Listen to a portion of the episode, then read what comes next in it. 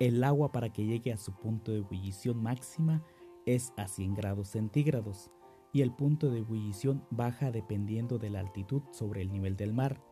Todas las palabras y promesas que dijo Jesús que se cumplirían se han cumplido y todas las que se van a cumplir se cumplirán.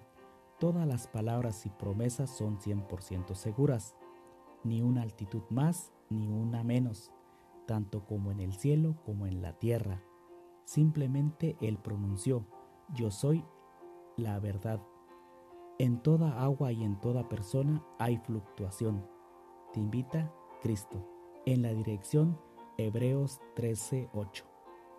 Que Dios se quede contigo. Abrazos